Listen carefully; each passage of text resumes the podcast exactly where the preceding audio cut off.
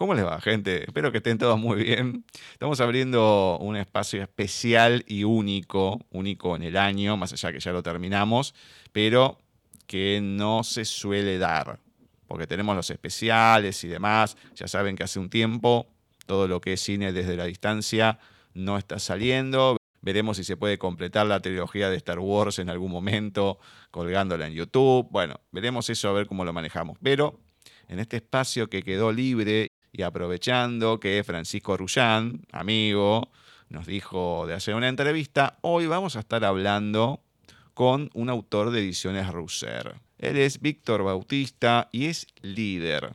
Precisamente ha escrito Liderazgo Esencial, en donde vamos a ir descubriendo las claves del liderazgo, de cómo ser un líder quién es líder, cómo formarse y demás, y el liderazgo, que son dos cosas distintas. Todo el tema de la comunicación, la empatía, también algunos programas, conceptos. Tenemos bastante para comentar en un libro que es corto, pero que nos puede servir para la vida en general. Vamos a presentarlo y a comenzar con esta charla. Bienvenido a Paisaje Literario, Víctor. ¿Cómo va todo por ahí? Pues muy bien, muchas gracias Gustavo, todo bien por aquí y bueno, pues un poco nervioso por es la primera vez que, participo en una radio, pero bueno, bien, muy contento. Ah, contento de, de, estar contigo. Pero, a ver, vos no me podés decir que te pones nervioso. Te pido por favor, si no, después con lo que vamos a hablar, ¿dónde quedás parado? Por favor, te pido. Ya, ya, ya, pero me pongo muy nervioso. Hay, hay dos cosas que no me gustan mucho. Una es hablar y otra es el centro de atención. Entonces, pues imagínate hablar en público. se juntan ahí mis dos miedos principales, pero bueno, como estamos en Halloween también, bueno, pues, bienvenido sea. Hace un tiempo atrás, creo que lo dije en una entrevista, o se lo dijo otra persona, no me acuerdo. En, cuando estábamos en el último año del secundario, hicieron en lo que es el colegio como una competencia entre todos los grados, que eran cinco, ¿no? De primer año a quinto. Acá tenemos primario, secundario, y después ya viene terciario, después ya viene terciario, universidad, etcétera, etcétera. Entonces, el tema es que siempre hacían a fin de año una maratón, el que no la corría o caminaba, participaba, lo que fuese, no aprobaba gimnasia. Claro, cuarto año, uno iba creciendo y iba quedando un poquito más adelante, o el último año no me acuerdo, si quería entre los 10 primeros, por decantación, porque ya todos los que iban bien antes, ya se, habían ido. Después yo terminé todo, me fui. La cuestión que al otro día nos enteramos que hubo un chico que se había infartado. Bueno, al otro año deciden no hacer más eso y además que casi verano, o sea, no, no del 21 de diciembre en adelante, pero en la época que lo hacían hacía bastante calor. Entonces hicieron una competencia y todo. Bueno, entonces a mí me toca subcapitán de un equipo que prácticamente fui el capitán, porque lo llevaba a entrenar por afuera, todo y demás. Y mm, al final, cuando terminó el año, bueno, le dieron un premio a, a una compañera que no había faltado en los cinco años. No porque no quisiera, sino porque no la dejaban.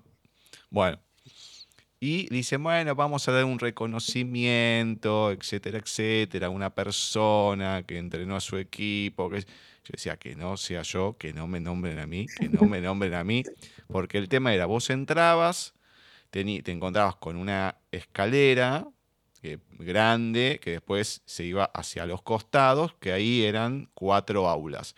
Después vos seguías por los costados abajo, un patio grande, todas las aulas, y al fondo, en su momento vos tenías la secretaría, al lado como un kiosquito y el baño. Bueno, la secretaría y después de ahí la sacaron, la mandaron adelante, donde yo hice el primer año, y quinto año, mi quinto, quedó ahí atrás.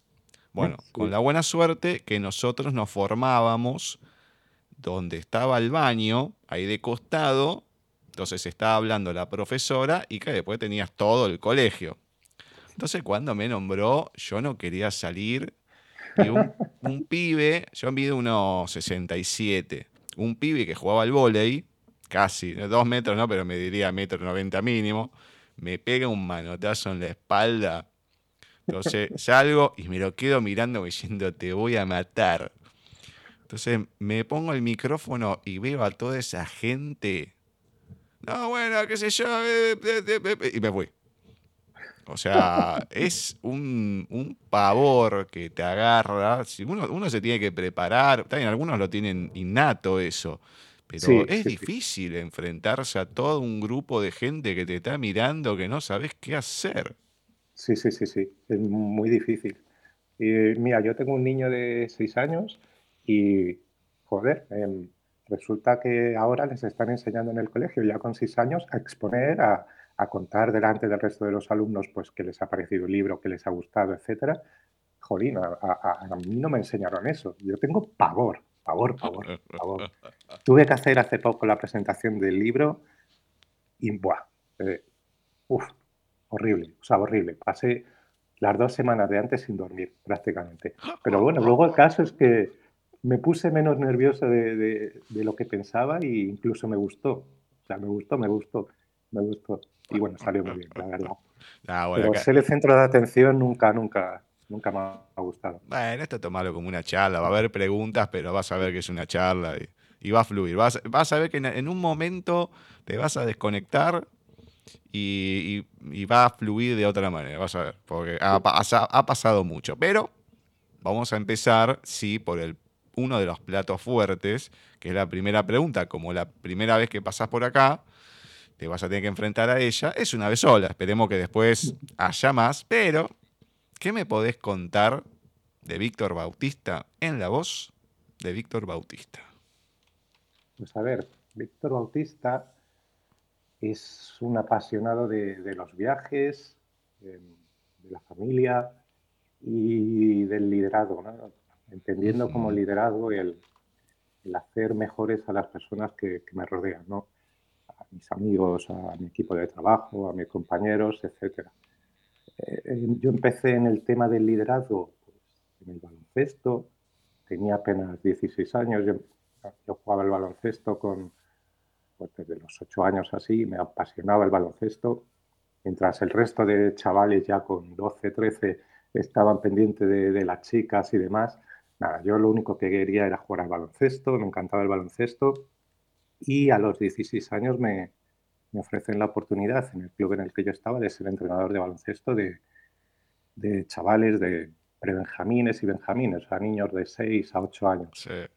Y yo creo que ahí es donde empieza eh, mi pasión por el liderazgo. ¿no? Em, lógicamente venían niños porque no sabían montar el balón, no tenían ningún concepto eh, de baloncesto y cuando acaba la temporada y y tú ves que esos niños que, no tenían eh, ningún concepto ni, ninguna habilidad en el baloncesto, pues les has enseñado a botar el balón, les has enseñado a trabajar en equipo, sobre todo, ¿no? Eh, pues eso te, enorgullece, ¿no? Te, hmm. hace crecer y, ves cómo has sido capaz de mejorar a esos niños, cómo les has enseñado a trabajar en equipo. Es, yo creo que ahí es donde empieza el camino de, del liderazgo para mí. ¿Y cuándo sos consciente de esa cuestión de líder y liderazgo en tu vida y empezás a, perfeccionarlo o te das cuenta de que eso existe y que te dirigís hacia ahí? ¿Cuándo es ese momento? Porque bueno, ahí hoy en día, en retrospectiva, uno se da cuenta ahí, pero ¿en ese momento fuiste consciente o cuándo? Pues en ese momento no que va ni mucho menos. Yo he tardado mucho, yo creo. Eh, yo creo que quizás hasta cuando he tenido un equipo realmente grande, eh, ya en el trabajo, pues a lo mejor yo lideraba unas 45, 50 personas. Y bueno, pues ahí sí que te empiezas a dar cuenta, eh, pues te lo empieza a decir la gente, también en la empresa, el Departamento de Recursos Humanos, apuesta mucho, les gusta mucho mi tipo de liderazgo, me piden que dé formaciones al, resto de coordinadores y ahí es un poco donde, donde me di cuenta. Yo a lo mejor ya me había dado cuenta, pero yo, eh, este liderazgo que yo ejerzo, que yo entiendo como liderazgo, es, para mí es algo muy básico, es algo que sale natural. Entonces tampoco me he considerado nunca un líder, sino... Em, es algo muy básico. O sea, simplemente sale y tendría que ser todos los coordinadores, jefes, etcétera, tendrían que ser así. Entonces, me ha costado mucho darme cuenta quizá eh, de ser un gran líder. Bueno, ¿y cómo es que surge la idea, porque ya pasar a otro plano, de plasmar ese conocimiento en liderazgo esencial, que es del libro que vamos a estar hablando desde ya, y qué se va a encontrar la gente en este libro? Pues sale casi como una obligación o como una imposición. El, equipo de recursos humanos, la directora de recursos humanos de la compañía en la que estoy trabajando yo ahora mismo, em, bueno, pues como te he comentado, les gusta mucho este liderazgo o el rendimiento que yo consigo de mi equipo, etcétera, y me piden pues hacer un pequeño tutorial, una pequeña guía para el resto de directores y coordinadores de la compañía. Yo escribo el libro hace ya bastante, a lo mejor hace dos años, y hace cosa de seis meses o así, pues lo leí, lo volví a leer y pensé, bueno, pues es que el libro está, está bien, o sea, es un libro básico, es un libro esencial, pero es un libro que está bien. Surge la oportunidad con Ediciones Rousseau de publicarlo, a ellos también les gusta mucho, y me lanzo, me lanzo a publicarlo. Entonces, ¿qué encontramos en el libro? Pues como te digo, es un liderazgo esencial. Yo lo que veo es que es un libro muy básico, pero sí que es un libro, es pequeño pero intenso. Es eh, un libro en el que, bueno, vamos a aprender eh, diferentes habilidades o eh, soft skills y hard skills para liderar equipos y para conseguir mejorar el rendimiento de, de las personas. Pues habilidades mm, como la empatía, la inteligencia emocional, la comunicación, etc. Además es un libro que no solo mm, es útil para eh, alguien que sea líder o coordinador de un equipo, ¿no? porque al final, como yo veo el liderazgo, es que las habilidades necesarias para liderar un equipo son las mismas eh, que debes tener para liderar cualquier aspecto en tu vida, ¿no? Con tu familia, con tus amigos, etc. Entonces es un libro que no solo es útil para el entorno empresarial, sino también para el entorno personal. Bueno, algo que encontramos en el libro, pero esto le digo a la gente, es algo básico lo que va a ir contando Víctor, porque la idea después es que compre el libro. No es que va a tirar todos los tips y todo, pero por lo menos para tener una idea, cómo es que se descubre un líder y cómo se va formando uno después para poder ejercer el liderazgo, porque uno sí puede tener ese ímpetu y demás, pero de tener un de tener un, algo, una chispa para poder hacerlo, a formarse o poder hacerlo, ejercerlo de una manera adecuada, bueno, son dos cosas distintas. Totalmente. Em, pues formándote y leyendo muchísimo, ¿no? Y sobre todo aprendiendo de la gente, ¿no? Yo lo que siempre digo de este libro que he escrito es que este libro lo he escrito yo, pero es lo han escrito todas las personas que han pasado por mi vida, ¿no? Todas las personas que han pasado por mi vida, para bien o para mal, me han enseñado, eh, me han mejorado y me han enseñado a cómo hay que ser, cómo hay que ser como persona, qué, qué aspectos tengo que tener, qué habilidades tengo que desarrollar. Entonces, aprendiendo, o sea, nunca puedes dejar de aprender. Eh, la vida cambia, eh, las personas cambiamos, la educación cambia y es totalmente diferente, por ejemplo, el liderazgo que tienes que ejercer con, con una persona que tiene ahora 25 años o que es de la generación Z, eh, o una persona que es, pues tienes en tu equipo una persona de 40, de 40 años. Son culturas diferentes, son, eh, han tenido educaciones diferentes, entonces no puedes ejercer con una persona que tiene ahora mismo 20 años, no puedes ejercer el mismo liderazgo que, con alguien de 40 años. Entonces tienes que estar en constante evolución y aprendizaje de, pues, de todo, todo, todo. Hay una frase que remarco, algo ya comentaste acerca de esto, pero esto es algo que al ser humano siempre le ha costado. Dice, para ser buen líder, primero sé buena persona. Entonces, háblame sobre el cómo y tratar, de cómo ver y tratar al otro precisamente, ¿no? con esta base de antes de una cosa tiene que estar la otra. Pues a mí cuando me preguntan eh, cuál es la principal habilidad de, un líder para ser buen líder, yo siempre digo que la empatía. es, muy importante la empatía y la inteligencia emocional. ojo, la empatía no significa que muchas veces la gente lo confunde. No significa darle la razón a la otra persona, aunque la otra persona tenga razón, ¿no? Es entender eh, o ponerte en la piel de la otra persona, entender por qué esta persona a lo mejor está enfadada o por qué te ha dicho esto, o, entender sus sentimientos simplemente. Y nosotros, bueno, pues tendemos a, eh, a actuar con la parte emocional y en vez de con la racional. Entonces es muy importante la empatía, el entender sobre todo a la otra persona por qué la otra persona actúa de una manera, de otra, por qué está enfadada, por qué esto le ha sentado mal, etc. Yo creo que es la principal eh, habilidad para ser líder y para ser buena persona también. Poder ponernos en la piel del otro. Yo no digo que lo haya logrado, pero el ser buena persona. Yo considero que sí, pero hay gente que no me toma por varias cuestiones.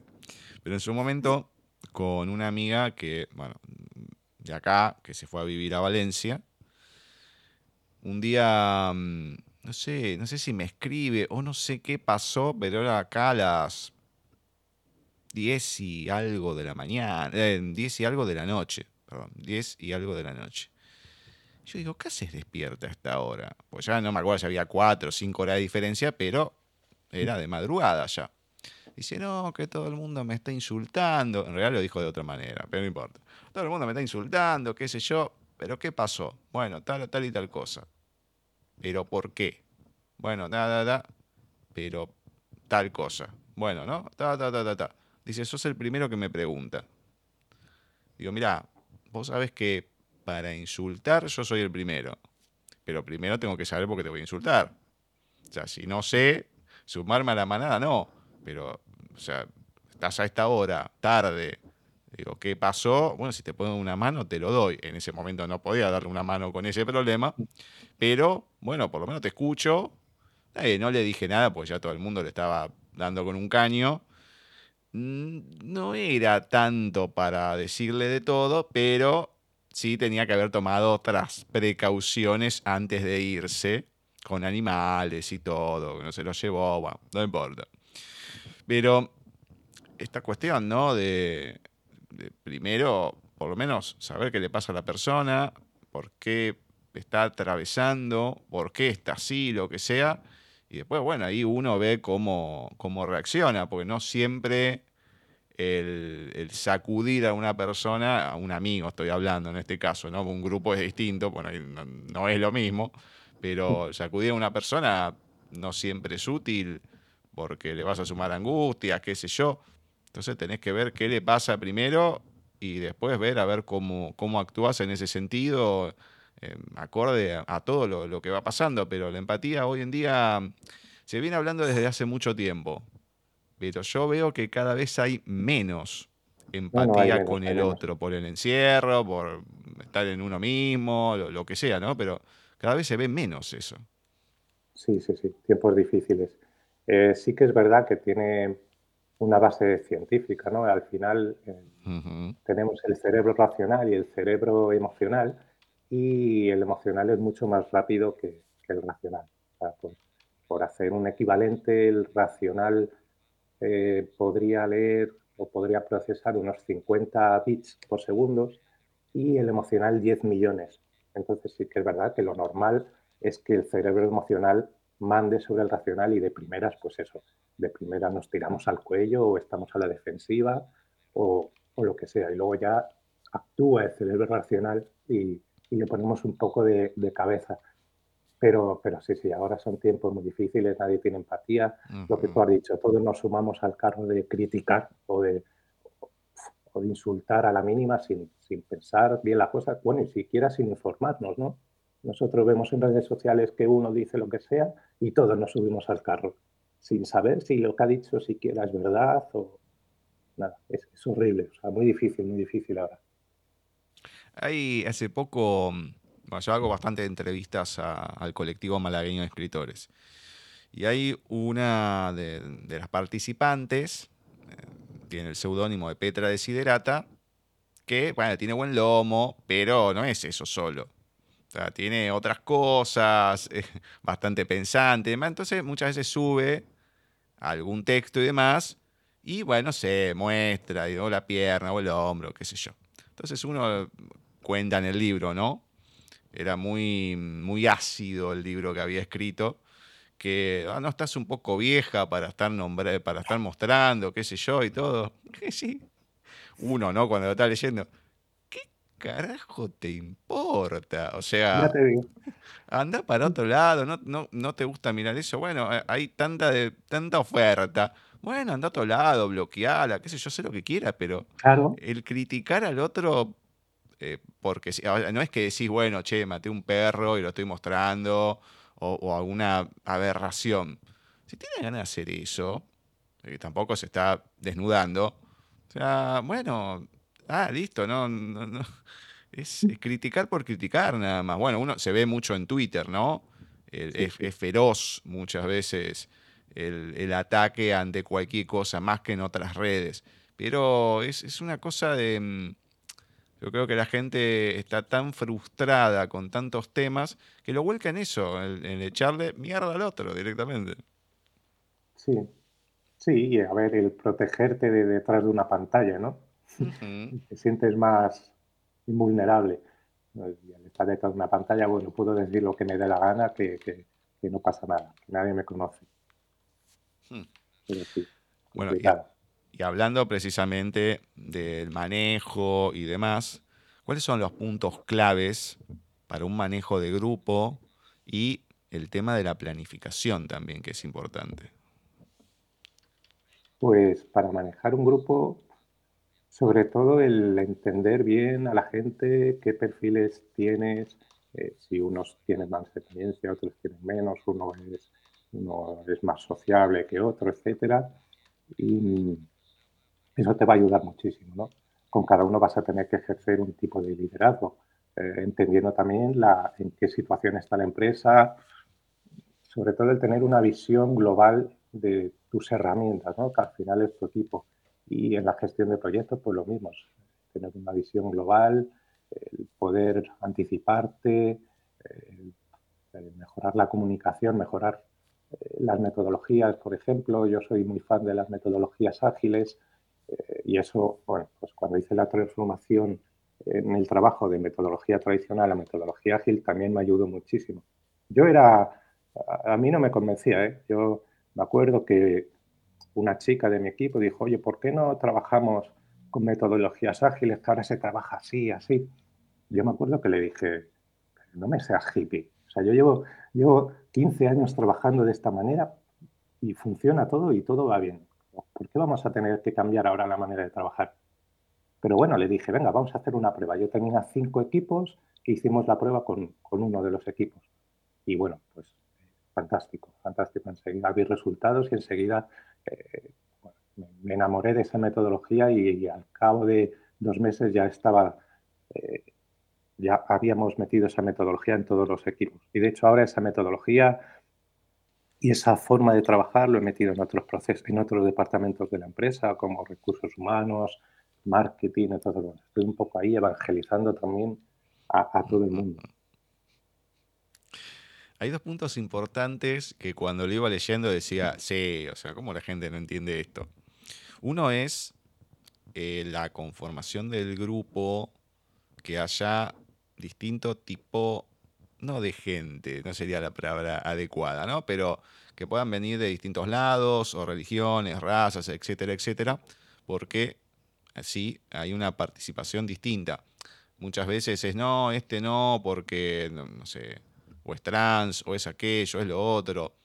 Y siempre planteo que si una persona sirve para un puesto, ¿qué más? Sea hombre, mujer, o sea, religión, lo que fuese, sirve es valorable el tema del talento. yo me lo voy a perder por cierta cosa. El otro día mm, también comentaba que justo enganché la película esta, bueno, acá se llamó Talentos Ocultos, que es la de Kevin Costner, que tiene que ver cuando fue la, primera caminata en el espacio de, un estadounidense. que son tres mujeres afro, que son las primeras, bueno, matemáticas que llegan a la NASA y bueno, todo lo que va pasando. Desde los baños que no había porque se separaban tanto los comedores, todo. Bueno, y Kevin Conde va viendo, che, estás demorando 40 minutos para ir al baño, ¿cómo puede ser? Y hasta que la mina se recalienta, le dice algo en voz baja, ¿cómo? Tengo que caminar, tal cosa. Y, y bueno, le dice todo y se quedan todos en silencio, nadie dice nada. Bueno, y ahí va el tipo y empieza a arrancar todo lo de los baños. Y dice, bueno, listo, ahora cada uno agarra el baño que más cerca le queda. Son todos los baños iguales, para hombres, mujeres, qué sé yo, no importa. Entonces, claro, estás conformando un grupo.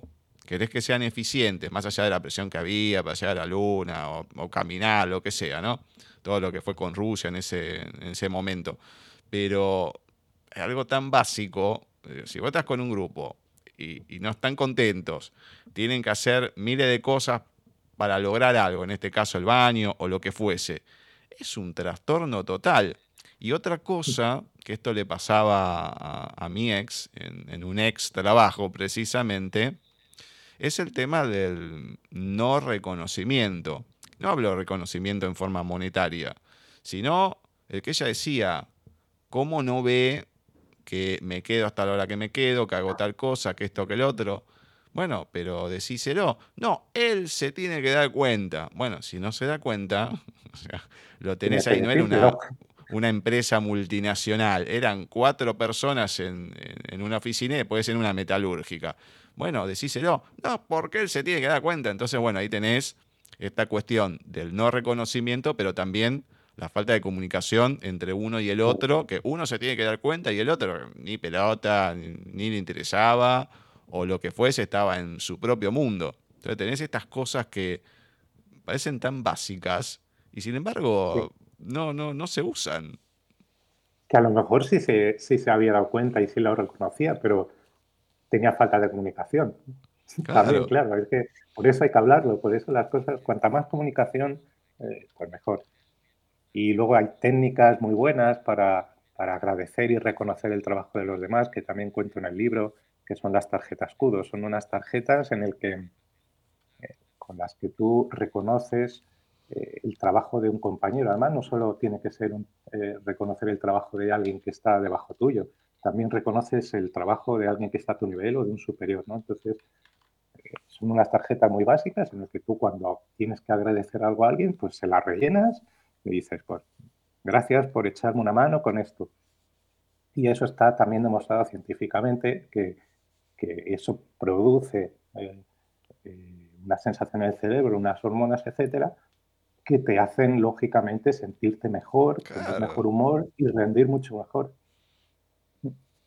Son cosas muy básicas, pero no se hacen. Hay una cuestión de la comunicación primero pongo un ejemplo y después digo la pregunta, pero repito, voy escuchando distintas cosas, bueno, de las que iba leyendo me acuerdo de otras y me voy riendo. Porque tengo, bueno, mi primo y uno de mis amigos que trabajan en el área de sistemas y trabajan, bueno, con, con grupos, etcétera, etcétera. Uno en Telecom, que tuvo que, después de la pandemia, cerraron todo, cada uno de su casa y demás, así los kilos que se cargó pero sacando eso, es como que sí, tenés, pero nada que ver con lo que era antes de estar ahí con el grupo, de las reuniones y todo. Y mi primo, que creo que alguna que otra vez va, pero por lo general lo hace desde la casa, y los dos me han contado de estar en reuniones importantes y demás, y en un momento vieron y no había nadie, o sea, se habían quedado dormidos mal.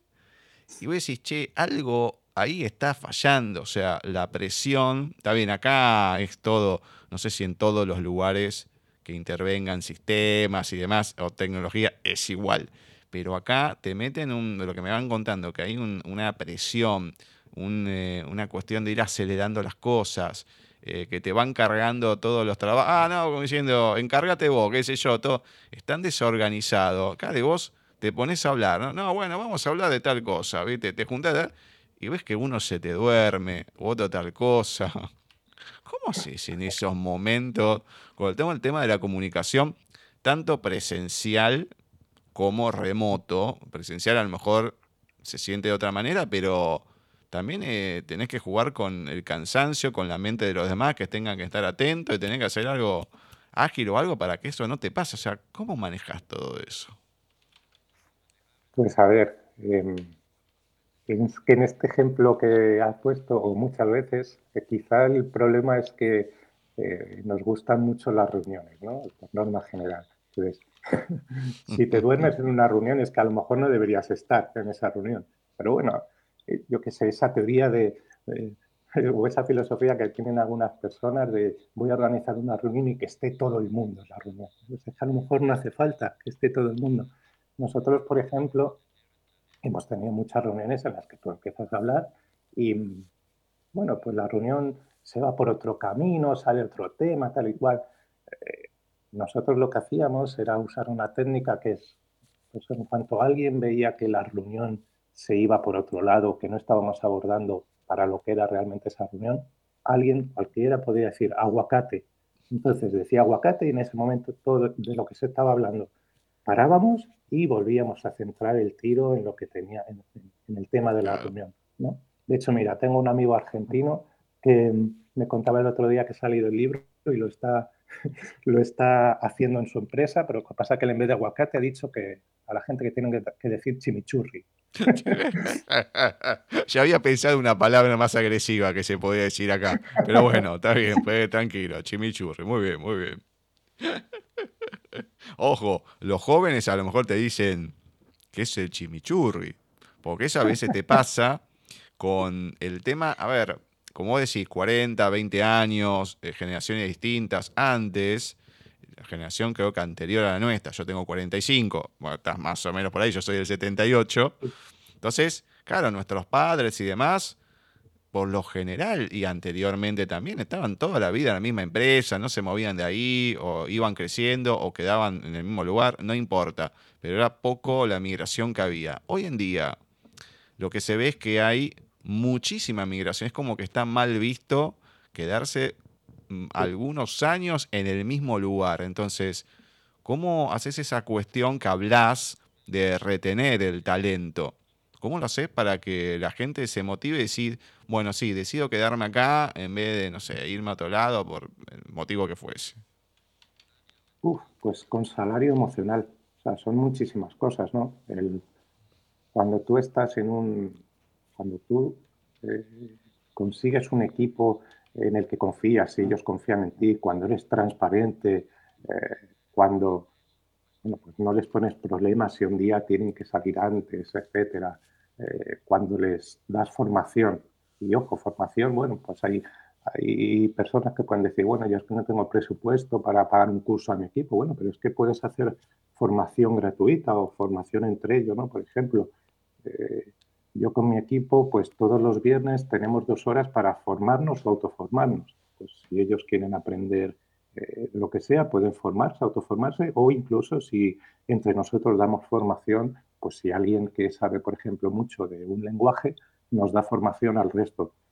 Em, ¿Qué más cosas? Pues es que al final em, yo por lo menos yo no me cambio a otra empresa por, por 300 euros más al mes, eh, si yo estoy bien en la mía.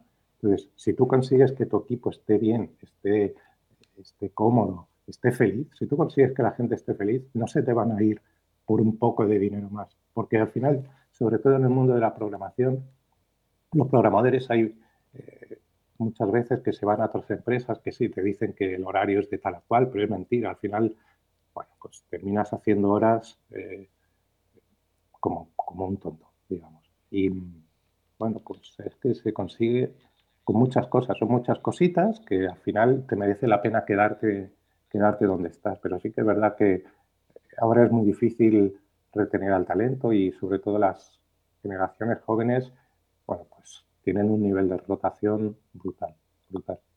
Pero bueno, yo también, bueno, y es una de las cosas que también me enseñaron que quizás si era un buen líder, eh, gente que se va de, de, la empresa, pues porque les han ofrecido más dinero y porque les han dicho que el horario es tal y cual y Casi todos los que se han ido a otras empresas en mi equipo, al cabo de unos meses me han llamado y me han, pedido que, querían volver, que se estaba, que hacía mucho frío fuera, fuera de la empresa en la que estaba.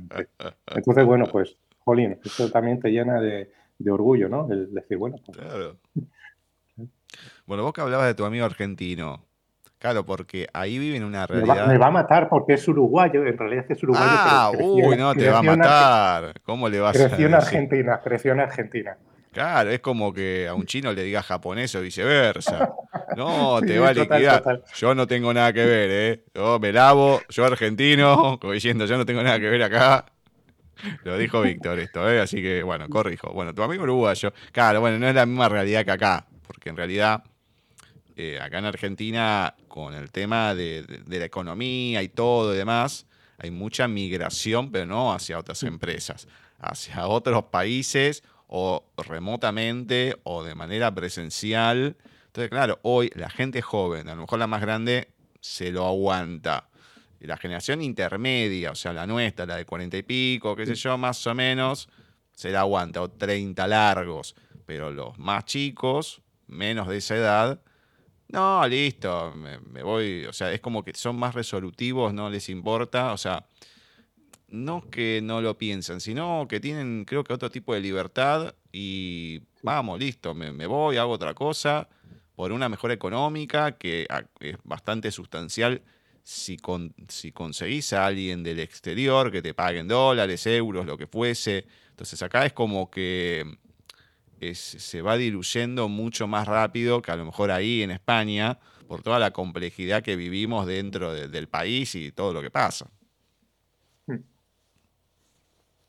Sí, es que, claro, es que es eso, tienes que ejercer eh, una cultura diferente de la de personas como nosotros, de 40 y pico, em, a, personas jóvenes. Han tenido una educación diferente y tú a una persona de 40 y pico, eh, como yo, bueno, pues yo me siento, soy más leal a la empresa, eh, siento que la empresa me ha dado la oportunidad, etcétera, y sin embargo las... Y entonces con estas personas quizás puedes apretar un poquito más, eh, meter más presión, pero a una persona de 20 años de, hoy en día no puedes, o sea, tienes que ejercer un liderazgo diferente. Son personas más creativas, son personas eh, con mucha más proactividad, pero quizás son menos leales. Entonces, bueno, pues es que tienes que hablar con ellos y ver qué buscan ellos en una empresa. Porque no buscan lo mismo que una persona de 40 años. Una persona de 40 años busca estabilidad y una persona de 20 pues busca eh, protagonismo o, creatividad o proactividad.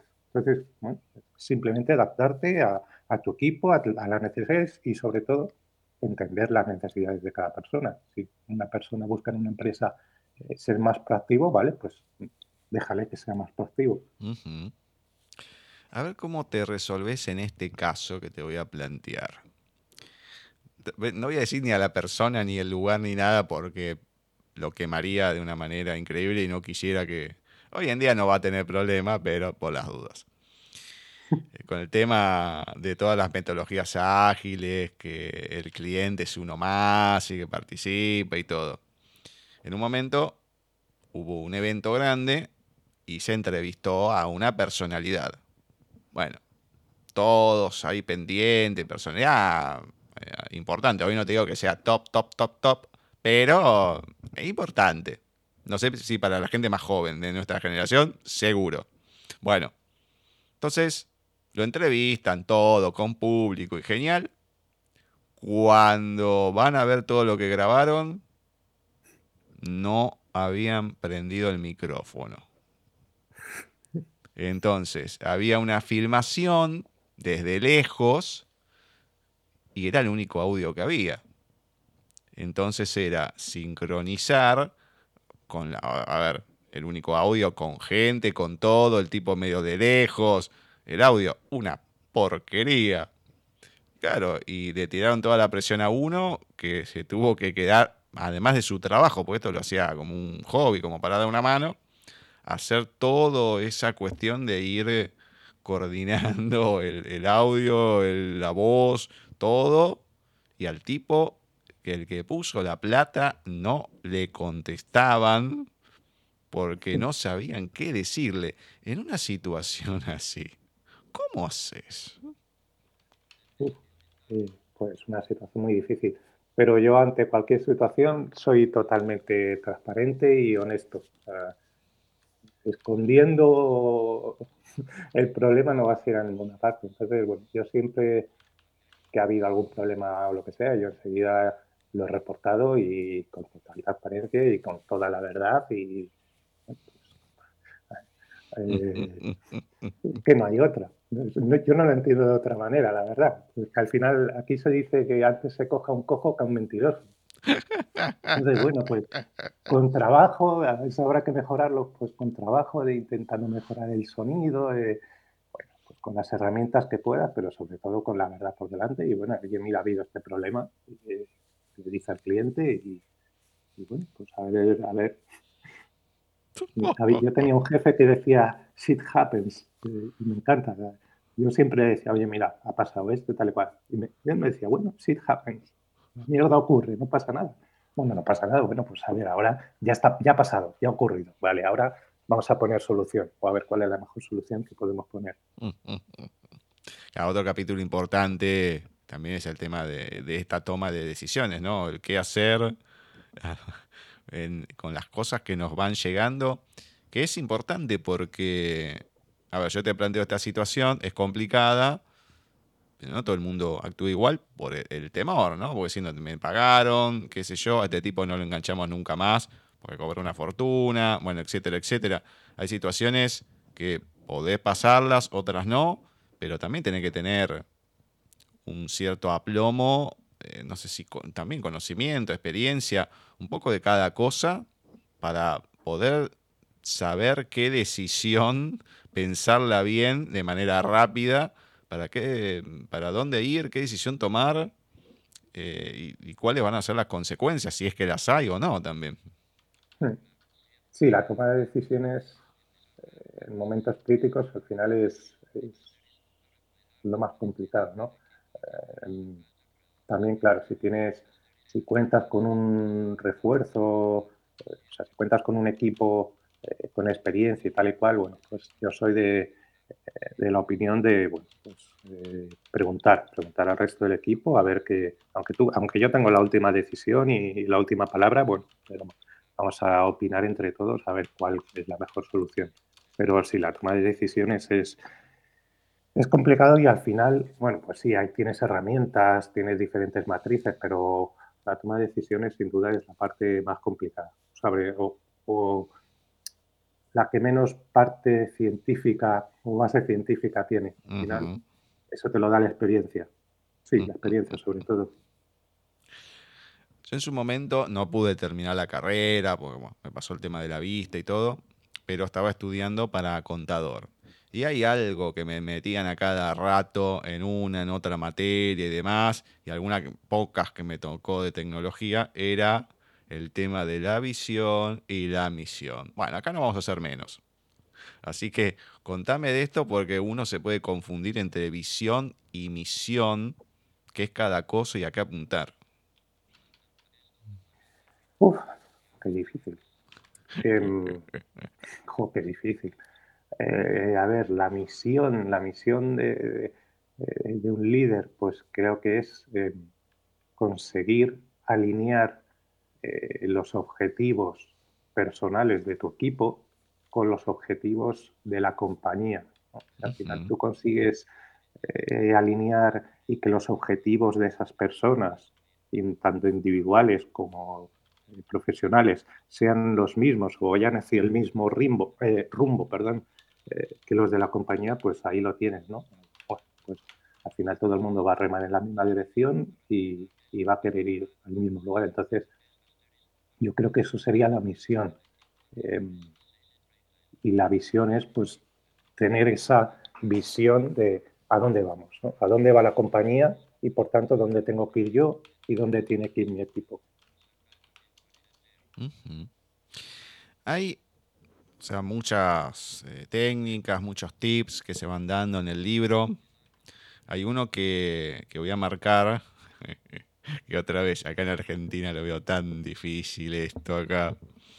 Dice, para cuidar la felicidad del equipo, Akinori Sakata creó en 2005 el calendario Nico Nico. Es algo bastante particular, no lo conocía, pero ahí se manejan las emociones de cada persona, o por lo menos se tienen que mostrar. Hmm. ¿Cómo es esto? Explicar un poco a la gente de manera básica, pero ¿hasta qué punto se logra esto? Porque también tiene que ver con una confianza del grupo bastante importante de la persona que lo va a decir y se tiene que ir soltando bastante porque tenés que ir expresando, no te digo que todos los dramas, pero se juega mucho con las emociones del, otro o se muestra, entonces es un manejo muy distinto más allá de la empatía y todo lo que estamos hablando, pero fundamental, es importante el poder lograrlo, pero es complicado. Bueno, pues el calendario Nico Nico es un calendario en el que cuando estábamos nosotros trabajando de manera presencial teníamos en la oficina, eh, es un calendario en el que hay una los días de la semana y luego cada persona tiene que rellenar eh, qué tal ha ido el día. Si ha ido muy bien, si ha ido eh, regular, si ha ido mal o muy mal, etcétera, con una carita. eso, esto, bueno, pues primero a mí me da una visión en tiempo real del clima del equipo, del ambiente del equipo y mi, labor como coordinador, y por eso lo creo eh, este japonés, es su función, lo que él quería era que todo el equipo se fuese contento a casa todos los días. Esto al final a mí, aparte de esta visión global, bueno, pues yo si veo que hay una persona que está eh, dos días seguidos, está mal, pues le pregunto. Le pregunto yo qué te pasa, porque bueno, por lo mismo tiene un problema eh, personal o no le gusta ese proyecto. Si no le gusta ese proyecto, bueno, pues busco la manera de cambiarle a otro proyecto o es que ha tenido un problema con algo y vemos cómo se, lo podemos solucionar. Pero además, no solo yo como coordinador, eh, al final crea un clima de, confianza en el que si yo, si una persona del equipo ve que hay otra persona que está mal, le va a preguntar. Eso va con el, eh, con el género humano. Eh, entonces, crea esos lazos de unión entre los miembros del equipo y esa confianza en el que todos sabemos cómo están los demás. es muy importante tener, tener esa confianza con el resto del equipo y el mostrarte tal y como eres. Oye, pues mira, es que Llevo dos semanas fatal porque, eh, porque lo he dejado con mi novia, por ejemplo. De hecho, ese ha sido un caso real que tuve en el equipo, que había un, chaval, bueno, pues que puso que estaba, que estaba mal. Y, y, otro miembro del equipo pues le preguntó que por qué tal y cual era este el problema. Bueno, pues yo le dije, oye, pues eh, mañana por la mañana o mañana no vengas y, y ya está. Y bueno, es que se trata de eso, de, de confianza y de saber cómo están los demás para ayudarles insisto, no solo como coordinador, si yo veo, si un miembro del equipo ve que otro está mal, también le va a preguntar y va a crear ahí un lazo de unión eh, buenísimo, buenísimo para el entorno eh, profesional y para el rendimiento del equipo. Yo, para que la gente lo entienda, ¿no? Acá en Argentina, por ejemplo, si tenés que ir a laburar, trabajar al microcentro, a algún otro lugar, bueno, tenés a varios que le va a agarrar un piquete gente que corta la calle, que no te deja pasar. A otro que capaz que el colectivo iba allí como paseando. Otro que capaz que iba a toda velocidad. Después tenés el, al que lo robaron. O al que fue todo apretado como sardina en el subte. Bueno, ahí le dicen al metro. Y así, ¿no? Entonces, acá es un cúmulo de emociones. Que vos decís, uh, acá tenés todas caritas, pero de furia total. Seguro, no creo yo. No creo, si, no sé, yo a, los argentinos los considero gente por lo general bastante alegre. No, no creo que, que no, no, no, no creo que tuvieses esos problemas. Sí, pero yo te digo en un trabajo que tenés que ir, si uno no trabaja en el centro porteño, también hoy en día a lo mejor está un poco más aliviado, no mucho, por esto de, de empresas que a lo mejor ya no trabajan de, manera presencial y todo, pero igual hay mucha, mucha gente que tiene que ir a trabajar ahí, a otros lugares céntricos. Claro, y el tema acá es que es una ciudad, acá hay un dicho que en Argentina que dice, Dios está en todos lados, pero atiende en Buenos Aires. Con eso te dice todo. y, y lamentablemente es así, o sea, tenés un problema, eh, no sé, un, un callo en el pie derecho que yo, ah, no, eso acá no lo atendemos, no sé, en un pueblo o en una, en una ciudad, pero chica. Ah, no, tenés que ir a Buenos Aires. Che, pero tengo a 1600 kilómetros. Ah, bueno, o sea, tenés, estoy exagerando, ¿no? Pero hay ciertas complejidades y demás. Yo me trasplanté en 2007 de riñón y páncreas. Y, y en el país, en esa época, había solamente dos lugares que hacían ese tipo de trasplantes.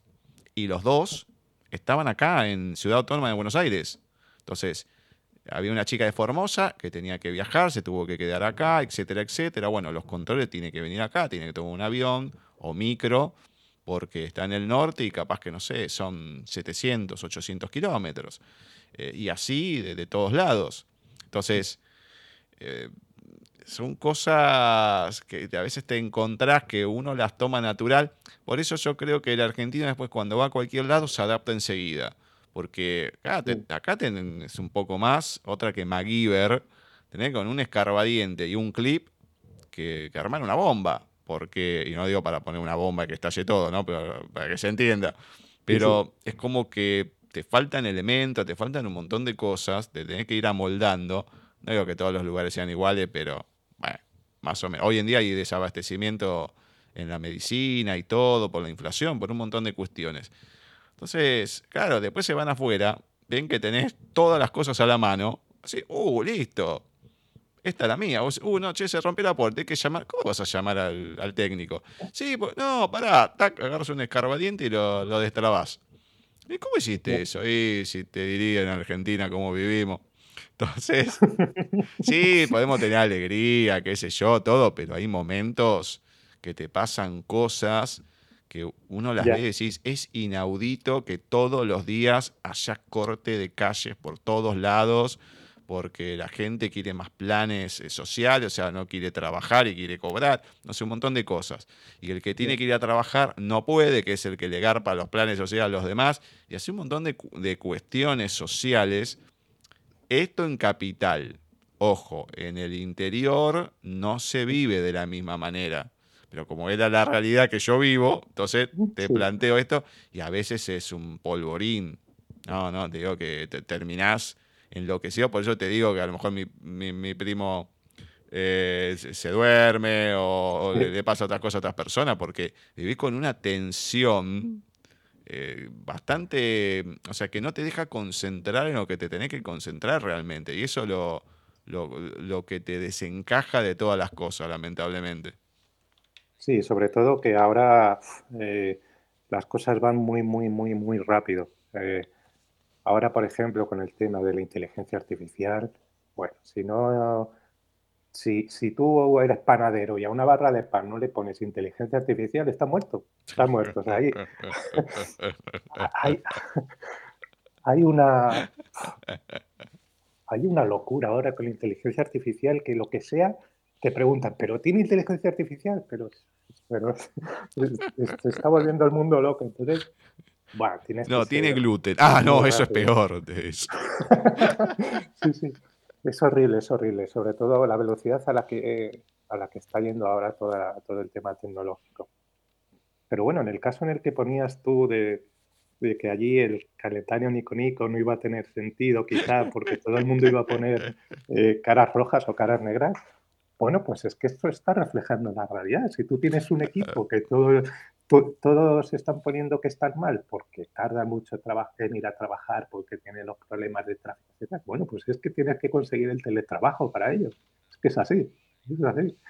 eso va a reflejar la realidad. Si tu equipo está cabreado porque tiene que ir a la oficina, bueno, pues vamos a ver qué solución le ponemos. Bueno, antes de pedirte una lectura y terminar la entrevista, voy a nombrar algo porque esto es un poco retro, pero me hizo reír mucho, pues se lo pregunté a un amigo, porque, uno de los que trabaja en sistemas, porque no me acordaba cómo se llamaba el programa. En un momento hablas del tablero Kanban. Yo digo, pará, yo esto lo vi de otra manera. Era como en su momento, hoy te dicen el Excel, yo lo empecé a ver en el Cupro. Entonces digo, pará, esto, ¿cómo era? Esto lo estudié en la facultad, ya no me acuerdo si me lo metían en una materia o yo lo estudié por fuera que pagué, como el curso, que yo, que me parece que fue eso, porque, claro, era la sala de computación entraban 10 personas, o sea, olvídate que lo pueden hacer en un curso normal. Eh, y le pregunté, ¿vos te acordás cómo era el de las barras que tenías que ir pasando y te decían, qué sé yo? Creo que era el Project, me dice. Sí, el Project, qué programa que te complicaba las tenías que ver las tareas cuando terminaba una que empezaba otra y los colorcitos. Hoy, no me, hoy en día no me acuerdo de nada. No sé si sigue existiendo, pero me hizo acordar el Project y me reía. Yo, che, yo lo vi con otro nombre esto. Sí, sí, sí, sí. Vos lo habrás visto también el Project, me imagino. Sí, sí, sí, sí. sí. sí. ¿Eso quedó, quedó extinto el Project o sigue existiendo? Sí, sigue existiendo. Sigue ah, existiendo. Sí, que cada vez con más funcionalidades y más botones y más, bueno, pues al final terminan haciéndolo para que le valga tanto al panadero que, que vende la barra de pan con inteligencia artificial como para una gran multinacional. Entonces, bueno, pues vende herramientas que al final terminan siendo monstruosas. Pero sí, sí, claro, sí Bueno, e, eso es otra cosa buena que tiene el libro, que, bueno, vos vas explicando y demás, y de tanto en tanto hay enlaces con o programas o eh, para ver una o distintas cosas que pueden ampliar el panorama de lo que estás hablando, de un autor, de otro. Eso está interesante porque uno ahí, esa metalectura que se puede hacer, que no hay que ser tan vago, se puede hacer. Entonces es interesante porque tenés el programa, que lo puedes ir viendo, o charlas, etcétera, etcétera. Está, está, interesante eso también que vas incorporando en el libro. Es importante marcarlo porque no solamente lo que se va a leer. También hay otras cositas que uno puede ir metiéndose y probarlas y que sean accesibles. Exacto, sí. Eh, bueno, pues yo pongo todos los ejemplos posibles, ¿no? Eh, eh, al final con ejemplos se ve mucho, se ve mucho más fácil que, pues, de esta entrevista te vas a ir con un par de ejemplos más, eso seguro. No, a mí me contaron, qué sé yo, uy, ¿cómo hago para resolver esto? Bueno, ahí tenés para, en la práctica virtual de cómo poder resolver ciertos problemas eh, drásticos de la realidad argentina a veces. ¿Qué nos compartís en tu voz de liderazgo esencial? Bueno, ¿qué, qué nos querés leer? ¿Un fragmento o algo de lo que quieras del libro? Pues yo, si no te parece mal, pues leería pues lo que es el principio del libro, que es un poco una reflexión de qué es, qué es un líder, ¿no? qué es el liderazgo. Dale. Perfecto. ¿Qué es un líder? Antes de explicar técnicas, herramientas, prácticas y demás funciones de un líder, es necesario que definamos y expliquemos qué es un líder para nosotros, qué es lo que buscamos en un líder y cuál debe ser tu filosofía para convertirte en un gran líder y formar un gran equipo. Como bien explica Daniel Benjumea en su libro Los 10 peldaños hacia tu liderazgo, no es lo mismo ser líder que tener liderazgo. Ser líder viene dado por los demás, por la gente que te considera o te ha nombrado líder, mientras que el liderazgo es algo que surge en cada persona y que no tiene por qué estar relacionado con un rol profesional. El liderazgo se ejerce en cada uno. Si estás leyendo esto, seguramente seas un líder, coordinador, director, etc.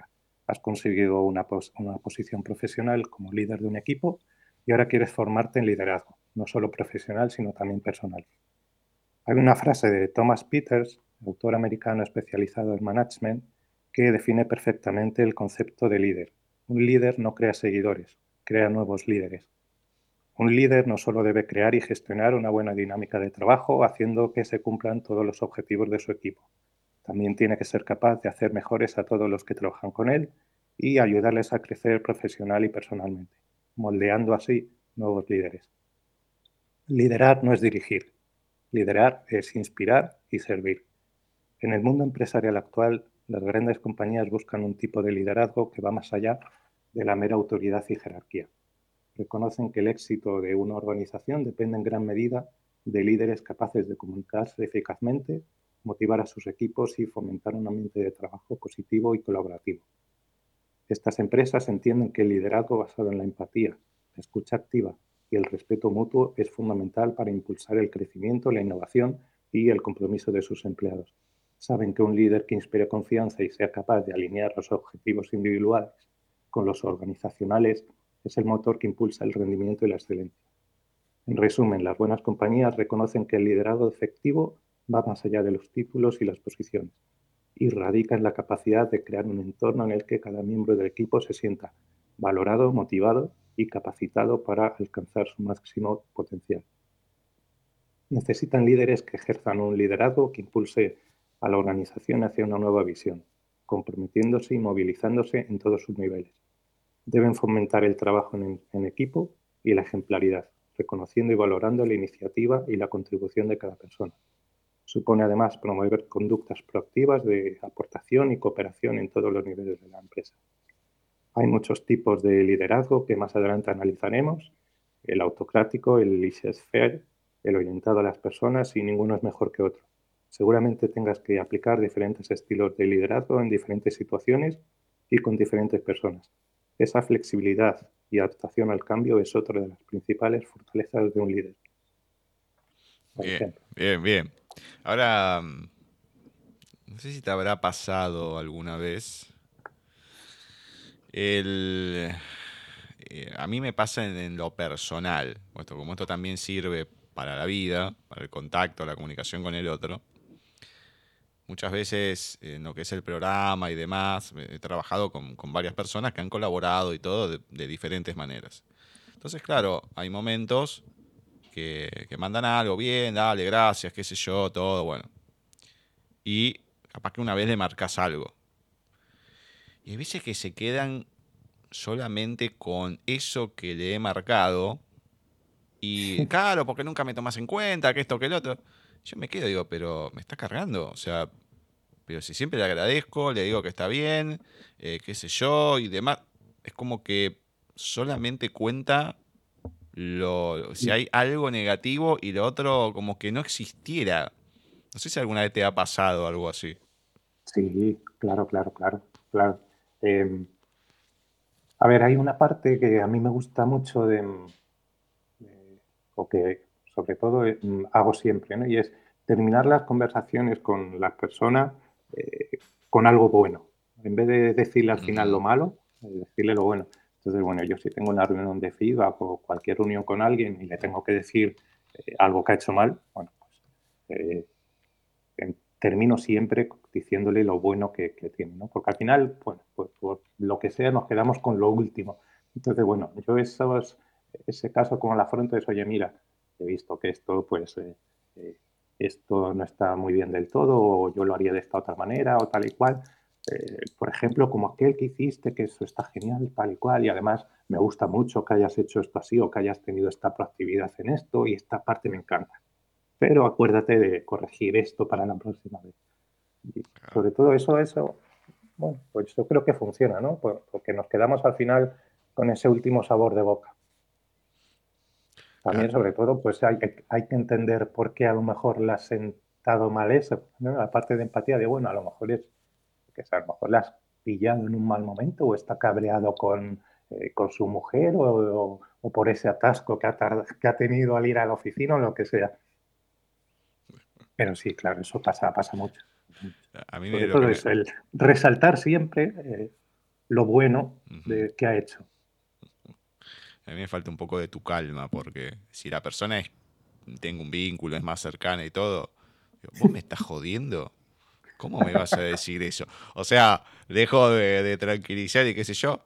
¿Cómo? O, si no, escucho, si es un mensaje, capaz que no sé, mensaje de cuatro minutos, y se quedan con una cosa, lo escucho. Un amigo el otro día, digo, ¿me, ¿me podés hacer un favor? ¿Me podés descargar una imagen y me la mandás por mail? ¿Qué sé yo? Y le expliqué. Entonces me manda un audio y le puse, ya la descargué. Bueno, ¿no? Y me la manda por el celular. Digo, pero, a ver, te dije que ya la descargué, que no hacía falta. Ah, no te entendí eso pero si te puse ya la descargué. O sea, te estoy hablando de la foto. Digo, ¿por qué me la pasaste por acá y no por mail? Ah, no, como no me dijiste. Yo no le dije. Vuelvo a escuchar el, audio, que el audio eran 20 segundos, 25, 30, no, no era muy largo.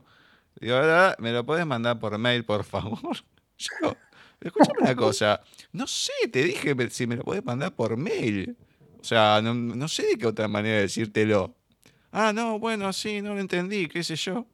Digo, uh, puta madre. Pero... Yo también te, reconozco una cosa y eh, en casa ojalá tuviese la calma que tengo en el trabajo. ¿eh?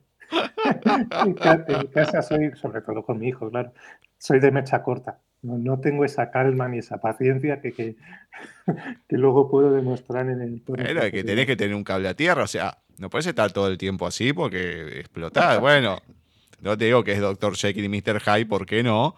Pero claro, uno no se comporta de la misma manera en todos lados. Bueno, es un trabajo, qué sé yo. Ya en tu casa sos vos. Bueno, y las cosas eh, a veces salen de otra manera y no, mira, vos tenés que entender, ¿qué te está pasando? No, no, no, no. Niño, deja de joder ya con la pelota, punto. No me rompes. Bueno, y así las expresiones, ¿no? me encanta. Bueno, para finalizar, contame la gente dónde puede encontrar liderazgo esencial y dónde te encuentran a vos en redes. Pues el libro se puede comprar en, Amazon, en la web de Ediciones Rousset también. bueno, en Amazon buscando liderazgo esencial, eh, lo pueden ver, liderazgo esencial Víctor Bautista, en Ediciones Rousset igual, y en principio también en cualquier librería podrían, podrían encargarlo. Y a mí en redes sociales, bueno, pues en LinkedIn me pueden encontrar en el perfil, eh, a ver si me acuerdo cómo era, era... Vale. Es LinkedIn VR Bautista, Víctor Raúl Bautista. Y en Instagram como Liderarte 360 o Mar Adentro. Tengo dos perfiles, digamos, el, personal y uno que he creado especialmente para temas de liderazgo, pero que de momento tiene muy poquito contenido y que, y que iré creciendo, irá creciendo con el, con el tiempo. Bueno, bien, bien, bien, bien. Bueno, así que una entrevista distinta, por lo menos a lo que fue todo este año. No, no es tan literario, sino de, técnicas y demás. Y está bueno porque siempre el, el, manejo de la gente, y no digo el manejo de las masas, que eso es otra cosa, pero el poder tratar con el otro, la comunicación, el que uno pueda aprender el cómo hacerlo, o a lo mejor lo sabe, pero no le presta atención. Bueno, es importante también, remarco otra vez, no solamente para el trabajo, sino para la vida en general, que es lo que más falta, por lo menos acá seguro, y calculo que en cierto ámbito también, pero la verdad que es importante. Víctor, muchas, muchas gracias por, por la charla, por haber compartido el libro de liderazgo esencial, por haberlo hecho con Russer también, que bueno, Francisco es, amigo. Y bueno, y sabés que acá siempre en paisaje va a haber una puerta abierta para lo que sea, para lo que consideres. Bueno, sabés que estamos, así que gracias, gracias, gracias. No, gracias a vosotros. Eh, ha sido un placer, ha sido efectivamente muy sencillo hablar, hablar contigo, lo has hecho muy fácil y bueno, pues un saludo para, todos los oyentes. bueno, cuídate y espero que sea hasta dentro de poco. Muchas gracias, Gustavo. Dale, abrazo un abrazo. Chao, chao. Así ha pasado por este especial de entrevistas que tuvimos hoy Víctor Bautista, que nos estuvo presentando su libro Liderazgo Esencial, publicado por Ediciones Russer. Hacía bastante tiempo que no teníamos una entrevista con la gente de Russer, distintas circunstancias que se fueron dando. Antes de terminar el año pudimos tener una, ya teníamos prácticamente todo cerrado y aprovechamos este espacio que quedó como vacante de cine desde la distancia para poder eh, compartir la entrevista de Víctor. Espero que les haya gustado, que haya sido de provecho. Lo interesante que tiene, como ya comenté, es estos tips, estas maneras de poder ir descubriendo el cómo manejarse con la gente, más allá que sea en un trabajo, que puede ser de mucho provecho, o también con la gente cercana, la familia, la gente en la calle. Creo que la gente de antes en cierto aspecto era un poco más empática por la falta de tecnología. Era el boca a boca, era el hablar, el encontrarse en la calle, etcétera, etcétera. Bueno, hoy falta mucho de eso, acá en Argentina mucho más por toda la paranoia que se vive, el individualismo. Es importante poder tener en cuenta este libro y estos conceptos. Así que le agradecemos a Víctor y obviamente a Francisco nuevamente. Ahora a continuación vamos a arrancar el programa sí oficial de Paisaje Literario, en donde vamos a estar con lecturas, ya quedan poquitos programas. Les había comentado que vamos hasta el 6 de diciembre. Por las dudas, si no lo escucharon, ya lo saben. Y en esta ocasión vamos a estar entrevistando en el segundo bloque a Ana Basterra Marcuartu, que nos viene a presentar Esencias de mí, que es un poemario, pero viene con otras novedades. Ahora, en nada, a continuación, comenzamos con el programa oficial de Paisaje Literario.